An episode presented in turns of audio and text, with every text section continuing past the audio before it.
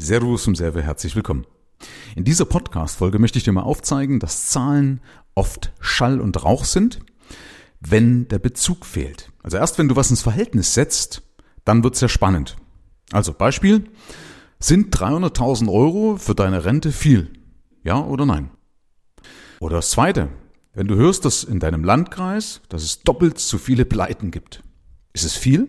Ja oder nein? Weil wichtig ist die Bezugsgröße.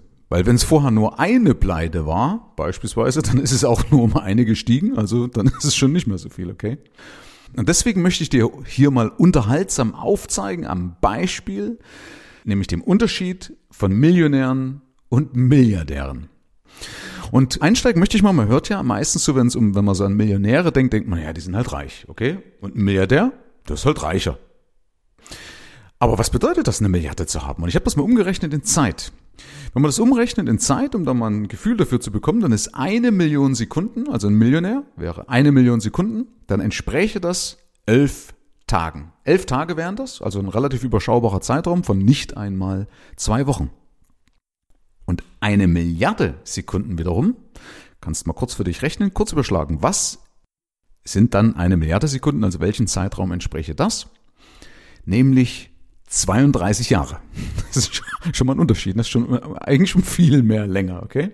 Und dann möchte ich dir noch ein paar andere Fun Facts mit dazu an die Hand geben. Und zwar ist aktuell Elon Musk, kennst du, der Chef von Tesla und von SpaceX beispielsweise, der ist aktuell mit 188 Milliarden US-Dollar offiziell der reichste Mensch auf diesem Planeten. Da übrigens auch mal so, dass natürlich die Forbes-Liste kennst du vielleicht, die listet immer die Reichsten auf, aber es gibt ja ein paar Leute, die ihre Daten nicht so weitergeben. Also wie zum Beispiel ein Drogenbaron wird das nicht machen. Es gibt ja genug Leute, die versuchen, unter dem Radar zu fliegen. Also man vermutet eben, dass er der Reichste ist, äh, von den Leuten, die zumindest, wo man es offiziell einigermaßen nachvollziehen kann. Hundertprozentig nachvollziehen kannst du es nicht. Also Elon Musk, aktuell der reichste Mensch. Er hat vor kurzem Jeff Bezos von Amazon abgelöst. Und äh, wenn Leute fragen, na ja, die Leute werden ja immer reicher, ähm, das stimmt zuerst mal nicht, weil wenn man mal auf den heutigen Wert inflationsbereinigt umrechnet, also wenn man schaut, wie, wie reich waren damals die diese Taikune, die es gab ne, in dem Industriezeitalter. Und wenn man das umrechnet auf den heutigen Wert inflationsbereinigt, dann ist Andrew Carnegie, vielleicht sagt er das was, das war ein Stahlmagnat, der war 340 Milliarden US-Dollar schwer. Und JD Rockefeller, das kennst du bestimmt doch, also Rockefeller wird ja oft äh, zitiert, wenn es um, ums Thema Geld geht, der hatte Standard Oil gehabt, also eine Ölfirma, und das entspräche das Vermögen wiederum äh, heutigen 370 Milliarden US-Dollar. Der waren also noch reicher, ja? Und der reichste Mensch, der jemals gelebt haben soll, das soll König Mansa Musa gewesen sein. Der König von Mali und unter dessen Herrschaft war Timbuktu in Afrika einer der bedeutendsten Städte damals. Also da muss sehr viel Gold schwer gewesen sein. Kannst du mal googeln, will ich dir jetzt hier nicht oder will ich nicht ableiten. Ich will mit den anderen Fun Facts weitermachen. Also, J.D. Rockefeller war, wenn man den mal nimmt, in näherer Vergangenheit mit 370 Milliarden US-Dollar doppelt so schwer wie der Elon Musk von heute. Ja, und das Schöne ist, wenn du so viel Geld hast, dann kannst du einfach auch mal die Telekom kaufen, wenn dich die Farbe aufregt. Also wenn du sagst, Magenta ist nicht so mein Ding, das regt mich auf und ich kaufe die, reiß die ab und mache irgendwas Neues, weil die Telekom kostet aktuell nämlich nur 72 Milliarden US-Dollar. Also 72 Milliarden US-Dollar bist du weniger oder bist du los und kannst dafür die Telekom kaufen und platt machen, wenn dich da die Hotline oder was auch immer aufregt. Und ein anderer Fun Fact ist noch, wenn du dir vorstellst, dass du ab dem Tage von Christi Geburt, also ab dem Jahr Null bis heute, hättest du 10.600 Dollar pro Stunde überwiesen bekommen also, du hättest 2020 Jahre lang von Stunde Null, der Tag von Christi Geburt, bis heute 10.600 Dollar überwiesen bekommen. Also jede verdammte Stunde, dann hättest du heute das Vermögen von Elon Musk. Das ist schon krass.